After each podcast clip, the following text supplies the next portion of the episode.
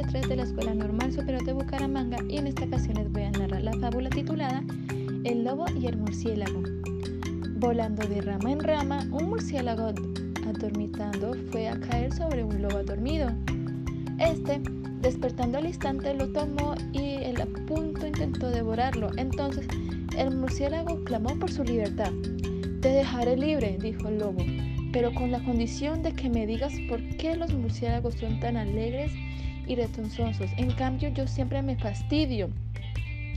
Me asustas sobremanera, replicó el murciélago. Déjame volar a mi cuello y te lo explicaré al punto. El lobo le dejó libre y el murciélago le incripó. Te fastidias, compadre, porque eres malo y tu crueldad seca tu corazón en cambio, a nosotros nos ves alegres porque jamás intentamos dañar al prójimo. Quien a nadie hace daño vive feliz todo el año.